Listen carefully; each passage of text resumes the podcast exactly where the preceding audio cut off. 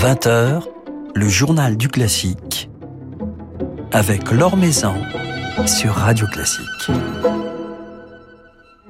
Bonsoir à tous, c'est avec la gambiste Lucille Boulanger que nous passerons un petit moment ce soir, alors que vient de paraître son premier album en solo, un double album absolument envoûtant, faisant dialoguer Bach et Abel, Carl Friedrich Abel, qui fut l'un des grands virtuoses de la viole de gambe.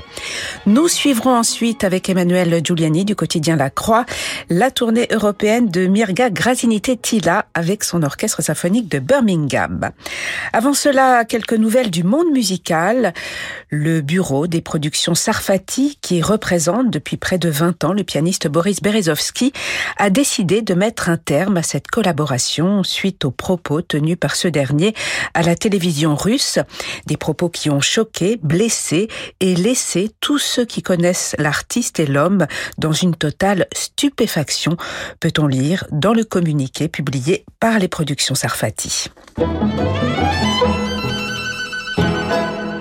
Valéry Gergiev, qui lui a été banni de toutes les institutions occidentales, sera remplacé par Gianandrea Nozeda au festival de Verbier. Le chef italien dirigera ainsi l'orchestre du festival pour la soirée d'ouverture le 15 juillet, qui sera donnée en faveur de la paix et de la solidarité, puis pour les autres concerts prévus avec Valéry Gergiev. Se tiendra demain soir à la scène musicale le concert de fin de masterclass de l'Académie Jarouski, l'occasion d'apprécier ces jeunes talents de la promotion Tchaïkovski. Certains d'entre eux seront également le lendemain sur cette même scène avec l'orchestre Appassionato de Mathieu Herzog dans le cadre de ce cycle Vous trouvez ça classique, une soirée euh, samedi donc dédiée à Carmen de Bizet dont vous pourrez entendre de larges extraits avec Adèle Charvet dans le rôle titre. Igor Levit est le nouveau directeur artistique du Festival de printemps d'Heidelberg. Le pianiste allemand a été nommé pour un mandat de cinq ans qui débutera cet automne, mais il sera déjà très présent pour l'édition à venir qui se tiendra du 26 mars au 24 avril, l'édition des 25 ans du festival. Igor Levit euh, se produira ainsi à l'occasion de plusieurs concerts en solo, en musique de chambre et en concerto dans des pages de Bach, Busoni, Mendelssohn, Shostakovich ou encore Stravinsky.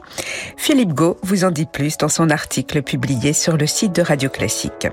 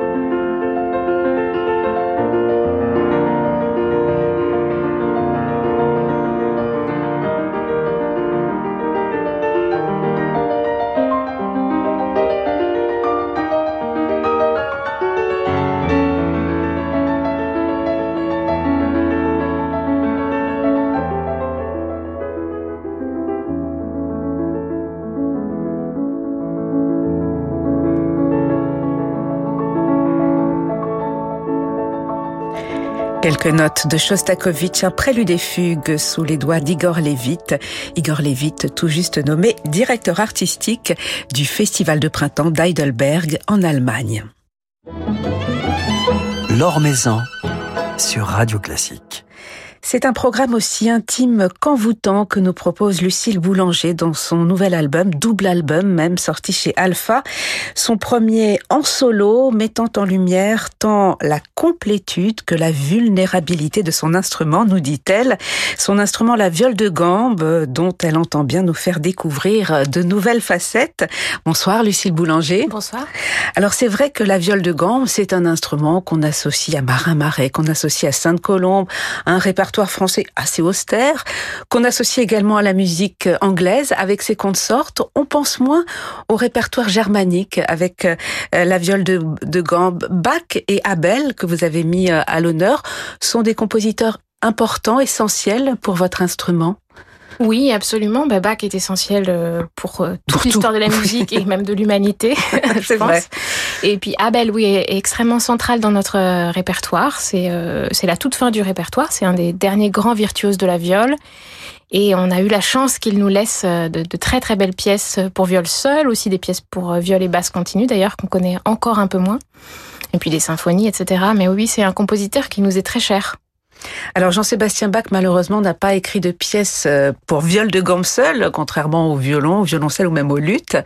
Mais par contre, il aimait la viole de gambe. Il a écrit des, sonates pour cet instrument et puis il l'a intégré dans, sa musique sacrée, notamment dans ses cantates, dans, ses passions, en combinant la viole de gambe avec euh, la voix humaine de façon absolument extraordinaire. Oui, absolument. On voit que c'est un instrument qui lui est très cher qui a aussi toute une connotation euh, rhétorique euh, liée, à, liée à la mort, mais une, une belle mort, enfin une mort euh, en général assez sereine.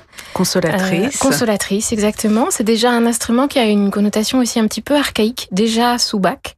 Donc du coup, je, je, ça pourrait être la raison pour laquelle il n'a pas écrit pour la viole seule, or il a écrit pour le luth seul, donc c'est peut-être pas la bonne réponse. Et en effet, ça faisait partie des instruments qu'il devait pratiquer, puisqu'on sait qu'il jouait à peu près de tous les instruments. Euh, on a retrouvé des viols, euh, voilà, à sa mort chez lui. Donc euh, voilà, c'était un instrument omniprésent.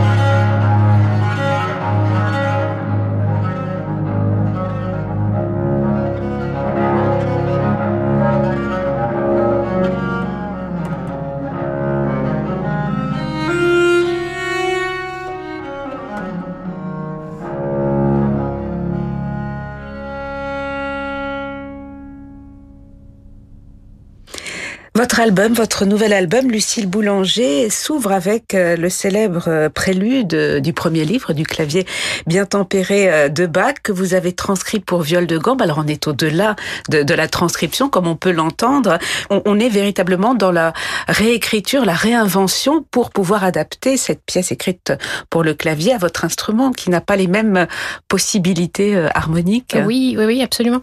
En fait, ce disque, il y a une double variété. Il y a une variété entre les pièces de Bach et les pièces de Abel qui s'alternent. Et il y a aussi finalement une, grande variété à l'intérieur des transcriptions que j'ai faites de, des pièces de Bach parce que on va vraiment de certaines pièces sur lesquelles presque le mot transcription serait euh, prétentieux, serait mensonger, parce que j'ai quasiment rien eu à faire, rien eu à changer que simplement de jouer les notes telles qu'elles étaient, parfois dans une autre tonalité, parfois en ajoutant vraiment des petits détails. Et ça va jusqu'à donc euh, la, la fugue euh, pour violon, et pour lutte que j'ai transcrite où là il y a vraiment un travail de réécriture, presque de recomposition très intimidant, évidemment, parce que je ne suis pas compositrice et puis qu'on parle de la musique de Bach. Et en effet, ce prélude, ça fait partie peut-être de, de, de, la chose la plus extrême euh, en, en, matière de, de, transcription, je dirais même de traduction, parce qu'en fait, euh, la transcription pose exactement les mêmes, euh, les mêmes questions que la traduction. Mmh. C'est-à-dire, euh, en quelle mesure il faut essayer de coller au maximum au texte, quitte à ce que la langue de traduction soit un petit peu maladroite, sonne pas très bien, soit voilà, ou en quelle mesure on s'autorise à s'éloigner du mot à mot euh, donc du note à note, si on, si on repart sur la musique, pour faire quelque chose qui sonne, qui soit euh, naturel, qui retrouve une forme de naturel sur un nouvel instrument. Donc euh, pour cette, ce prélude, j'ai choisi de, de, penser très fort à Abel et à la manière dont il, dont il improvisait, où il écrivait une succession d'accords euh, sur la viole de gambe sous forme de, de balayage, on pourrait dire d'arpègement. Et donc, j'ai essayé de garder vraiment le squelette harmonique en croisant deux sources, parce que ce prélude a deux sources, donc ça aussi, ça m'a intéressé d'avoir deux versions. Et parfois, ça, ça supposait de changer complètement l'ordre des notes, mais de garder la couleur de l'accord et le cheminement. Et cette euh, transcription, cet art de la transcription, voire de la réécriture, était courant à l'époque de Bach. Les, gambistes euh, pratiquaient cela euh, assez régulièrement pour pouvoir s'approprier un, répertoire qui n'était pas forcément écrit pour eux. Oui, oui, oui, absolument. Tous les instrumentistes d'ailleurs, on a beaucoup de, témoignages de ça. Parfois, on a même des partitions qui restent, de, par exemple pour les sonates de Corelli de violistes qui se sont appropriés ces sonates-là, parfois en changeant beaucoup de choses, parfois peu de choses. Et on sait que Bach lui-même était un, immense transcripteur. Par exemple, la, musique pour violon, que par moment il pouvait se mettre au clavecin et puis reprendre ces sonates-là. Je crois que c'est c'est Agricola qui nous raconte ça. C'est très précieux. Ça veut dire que il savait retrouver l'essence euh, d'une pièce, même en, rajoutant beaucoup de choses ou en en enlevant. Enfin, c'est vraiment pas euh, le nombre de notes ou la, exactement la place des notes qui va faire l'essence d'une pièce. On pense notamment à ces concertos pour clavier d'après les concertos pour, pour violon de, de, Vivaldi. Alors dans, dans, cet album, ce double album, Lucille Boulanger, vous faites dialoguer euh, la musique de Bach que vous avez donc euh, transcrit pour votre instrument, la viole de gambe, avec celle de Carl Friedrich Abel. C'était un, un, musicien, un virtuose de, de cet instrument proche de, de Jean-Sébastien Bach, de la famille Bach. Absolument, oui, oui, les, les deux familles étaient euh, extrêmement liées. Jean-Sébastien Bach était très ami avec le père Abel, donc Christian Ferdinand. Il y avait aussi un grand-père, enfin donc comme la famille Bach, on était vraiment dans une, une dynastie. Euh, les deux hommes étaient très proches. Probablement, Christian Ferdinand, euh, qui jouait aussi donc la viole, le violoncelle et le violon, aurait pu être le destinataire des, des, des célèbres suites pour violoncelle. Voilà, donc on, on voit que les amitiés créer aussi des œuvres, enfin que, au-delà des amitiés, on a des traces, des très belles traces. C'est souvent la rencontre avec euh, avec un grand instrumentiste qui donne naissance à l'inspiration. Donc Jean-Sébastien Bach était le, le parrain du jeune euh, Carl Friedrich, euh, il ne l'a probablement pas vu à sa naissance parce qu'il venait juste de quitter euh, Köthen, mais il lui a donné des cours normalement à, à, Leipzig après, donc il y a un vrai, un vrai rapport quand même normalement de, de, de maître à élève. Et puis un rapport inversé aussi, encore une fois, d'inspiration parce que c'est euh, très probablement pour euh, Carl Friedrich Abel que Jean-Sébastien Bach a fait une nouvelle version de l'air de la Passion sur Saint-Mathieu, voilà, avec un, un, très bel air pour viol de gambe, qui très probablement aurait été joué par euh, Carl Friedrich Abel. Et puis après, Abel est allé euh, en Angleterre à la fin des années 50 et il a retrouvé euh, Jean Chrétien Bach, l'un des derniers fils Bach, avec lequel il a monté une entreprise de, de, de concerts publics. Du coup, euh, les solos qui figurent dans cet album, ils ont été écrits donc pour viol de gamme, pour votre instrument, hein, Lucille Boulanger. Oui, oui, oui. Et c'est même écrit on pourrait dire sur l'instrument. Il, il, y a quelque chose qui est tellement euh, ancré dans le dans le, le physique de l'instrument, c'est-à-dire même quand quelque chose est difficile, on sent qu'il est difficile mais adapté. Ouais. Donc on sent vraiment l'écriture du violiste comme on peut sentir chez Marin Marais ou chez, chez Forqueret. Et j'imagine chez Chopin par exemple pour les pianistes, c'est-à-dire qu'il y a des musiques qui sont un petit peu plus abstraites, qui pourraient être composées à la table, et il y a des musiques qui sont composées sur l'instrument. Et là vraiment ce qui nous reste de Abel, c'est des sortes d'improvisation écrites et on sent, on sent l'instrumentiste en fait, on sent ses, ses habitudes.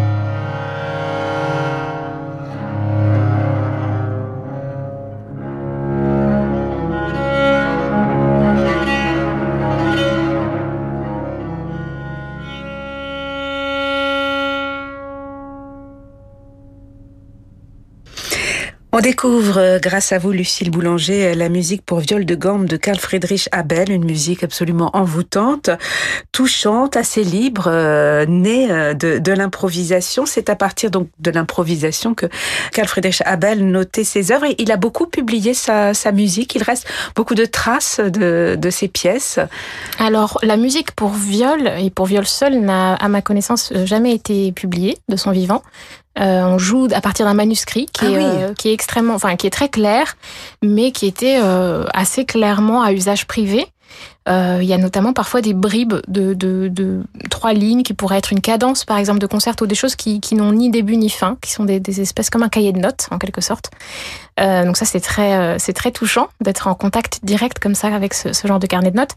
Après Abel a eu aussi toute une activité de, de, de compositeur de symphonie, de, de musique un peu plus ancrée dans son temps. Et là, alors je ne sais pas pour les éditions, c'est pas ma partie. Donc là, cas, ce, sont, ce sont des manuscrits sur lesquels euh, vous, vous avez étudié cette musique. Vous évoquez euh, dans la préface euh, de ce magnifique double album, Lucille Boulanger, vous évoquez la vulnérabilité euh, de cet instrument. C'est vrai qu'il y a quelque chose de l'ordre du fragile dans, dans votre instrument, la viole de gamme, que vous soulignez admirablement. Vous avez cette notion à l'esprit, cette intimité, cette fragilité lo- lorsque vous jouez. Vous y pensez Je crois que l'instrument nous nous force à ça en fait, nous nous le rappelle constamment à quel point euh, on ne peut pas le forcer. C'est un instrument à qui il faut dire euh, s'il te plaît. voilà, en fait, constamment. Donc on peut lui faire faire des choses, on peut demander beaucoup de choses, mais euh, on peut pas y aller en, en force, je Ouais. pense. Ou alors ça suppose de changer des choses dans la, la construction de l'instrument, donc ce qui est aussi possible, c'est une voix euh, qui vaut aussi euh, pleinement euh, ce qu'elle vaut. Euh, c'est simplement une autre, euh, une autre approche de l'instrument. Mais si on décide de garder l'instrument euh, tel qu'il était construit, oui, je pense qu'on on est constamment en contact avec cette vulnérabilité, notamment la corde aiguë, la chanterelle, le ré aigu, qui est, euh, qui est encore plus capricieuse que les autres, encore plus sensible, encore plus belle aussi. Voilà, récemment, je, je, je réfléchissais, je, je, je me disais que finalement, cette chanterelle, c'était un peu comme les pointes dans la danse classique. C'est à la fois ce qui rend la chose beaucoup plus compliquée, beaucoup plus douloureuse, beaucoup plus coûteuse aussi, parce que c'est des cordes qu'on doit changer tout le temps, comme les, les danseuses classiques doivent changer leurs Ah pointes euh, tous les trois jours. Il faut la façonner, on a nos petits, nos petits trucs, nos machins, on fait le nœud comme ça, voilà. Et en même temps, euh, c'est ce qui donne aussi un charme incroyable. Enfin, c'est presque la raison pour laquelle beaucoup de gens vont voir de la danse classique. Voilà, puis c'est ce qui rend cette musique euh, si touchante. Ouais. Euh, La musique pour viol de gambe, donc une musique euh, liée à une certaine période, puisque la, la viole de gambe a été supplantée par par le violoncelle, mais vous vous redonnez vie à cet instrument à travers la la musique contemporaine, puisque vous avez commandé des œuvres à des compositeurs d'aujourd'hui. Ils ils s'intéressent, ils sont interpellés par la viole de gambe. Oui, Ouais. oui, oui, clairement, et de plus en plus, presque, je, je dirais, de jour en jour. Ouais. Euh, je reçois des messages euh, presque trop, en fait, parce que tout ça prend beaucoup de temps. euh, faire découvrir l'instrument à un compositeur, l'aider à écrire, enfin l'aider. Ils savent très bien écrire, mais, mais, mais les aider à, à corriger, à, à- à savoir ce qui va sonner ou ne pas sonner sur l'instrument, justement en faisant une sorte de table rase quand même du violoncelle. Parce que si on écrit pour la viole en pensant un petit peu trop au violoncelle, on court le risque que la pièce euh, bah, sonne moins bien que sur un violoncelle. Mais oui, oui, c'est un instrument qui, qui inspire énormément, euh, notamment les jeunes compositeurs. Alors, on a déjà euh, des générations d'avant, comme Philippe Hersan, qui a énormément Mhm. ouvert la voie.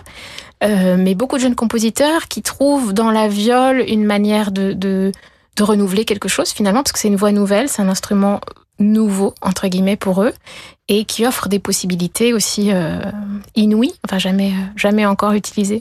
Alors quels sont les, les compositeurs qui vont écrire ou ont écrit récemment pour vous, Lucille Boulanger? Alors, euh, il y a une pièce qui vient juste d'être, enfin deux pièces qui viennent juste d'être achevées. L'une d'une très jeune compositrice qui s'appelle Elisabeth Angot. La pièce sera créée en septembre au Festival d'Ambronay, qui est partenaire de cette création, qui nous a accueillis en, en résidence deux fois. Et c'est une pièce euh, d'une dizaine de minutes, polyphonique, écrite en quart de ton. Donc, on a doublé toutes les frettes de la viole. Donc, c'était très très expérimental aussi. euh, euh, physiquement. Euh, Il y a une autre pièce de Claire Mélanie Sinubert qui euh, sera créée dans deux semaines à Radio France pour la journée de la viole de gambe. Voilà, qui se tiendra le, 27 mars. D'ici là, on pourra vous entendre, Lucille Boulanger, à Boulogne-sur-Mer, le 19 mars, au festival Ostara. Vous serez seul ou, ou avec d'autres complices? Eh bien, les deux, mon capitaine. Il y aura deux, deux récitals. Enfin, je vais doubler le récital le, le 19, le samedi. C'est un récital autour de la, du thème de la résurrection. Donc la mort, la vie, la vie après la mort. Et puis le dimanche, je, reprendrai ma casquette d'accompagnatrice pour un petit ensemble euh, avec une chanteuse, un luth, une autre viole, un clavecin. Voilà, et puis vous, retrouverez ensuite euh, les ensembles avec qui vous, vous collaborez régulièrement. Je pense aux musiciens de, Saint-Julien et, d'autres. Oui, oui, oui. Euh, Pygmalion, Pygmalion, tous ces beaux ensembles. Et Cher Consort euh, en Belgique. Merci beaucoup Lucille Boulanger d'être passée nous voir à l'occasion donc de la publication de ce magnifique double album Solo Bac Abel qui vient de paraître chez Alpha.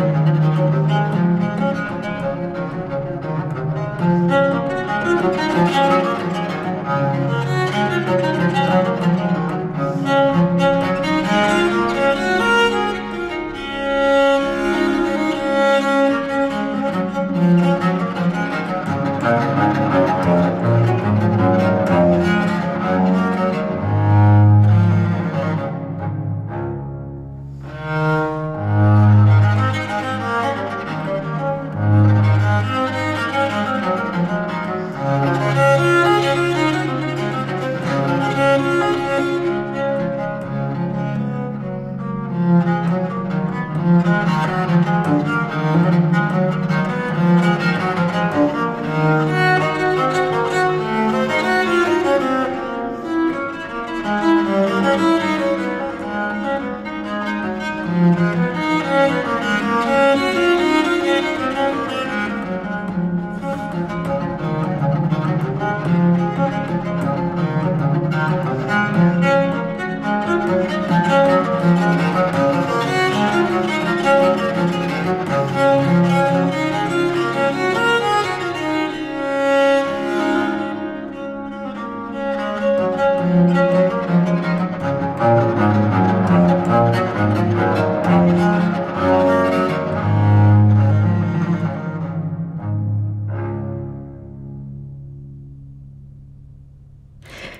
nouveau solo de Karl Friedrich Abel, extrait de ce merveilleux double album de la gambiste Lucille Boulanger qui vient de paraître chez Alpha.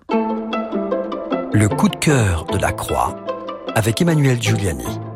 Bonsoir Emmanuel. Bonsoir Laure. Nous partons avec vous cette semaine dans l'Est de l'Europe, suivre la tournée de Mirza Grazini Tetila avec l'Orchestre symphonique de Birmingham. Exactement. Et il n'y a qu'une chose un peu difficile quand on parle de cette chef lituanienne, c'est pour nous Français la mémorisation de son nom, donc Mirga Grazini Tetila. Ensuite, tout coule de source avec elle, tant c'est une musicienne talentueuse qui est de celle dont on suit le développement de la carrière et du répertoire avec curiosité et attention, de belles surprises en tout aussi belles découvertes. Depuis 2016, elle est la directrice musicale de l'orchestre de Birmingham, où brillèrent notamment avant elle Simon Rattle, Zachary Oramo ou Andris Nelsons. On voit que la formation britannique sait choisir ses baguettes.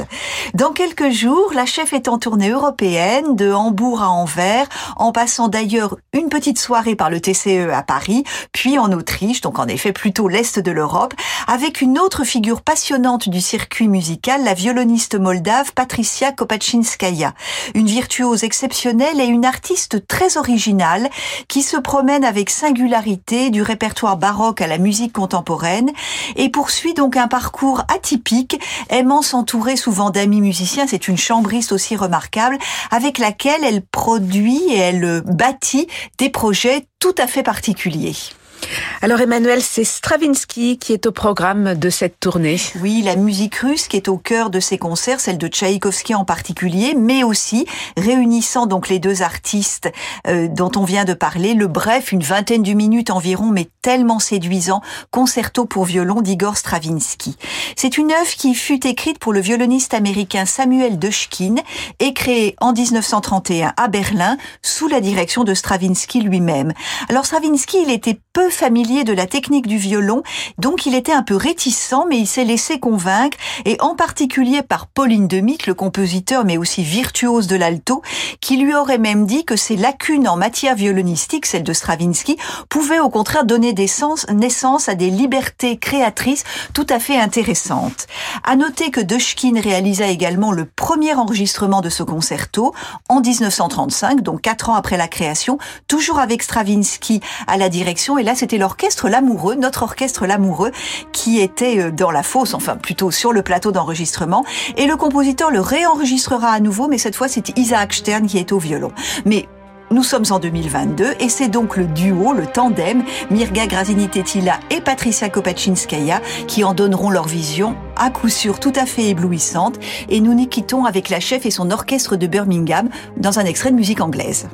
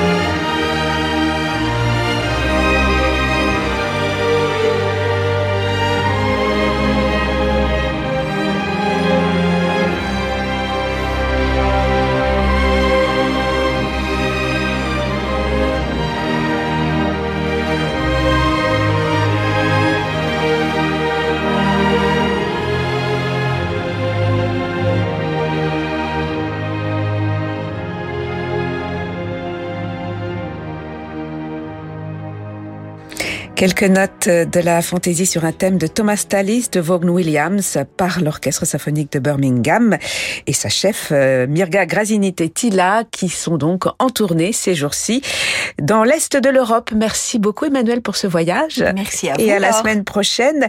Merci à Damien Grelier pour la réalisation de ce journal du classique. Demain, pas d'émission, mais un concert. Concert en direct de Saint-Étienne, un concert de l'Orchestre symphonique de Saint-Étienne dirigé par Pierre Bleuze qui vous sera présenté par Jean-Michel Duez. Et tout de suite, c'est avec Francis Drezel que se prolonge cette soirée sur Radio Classique.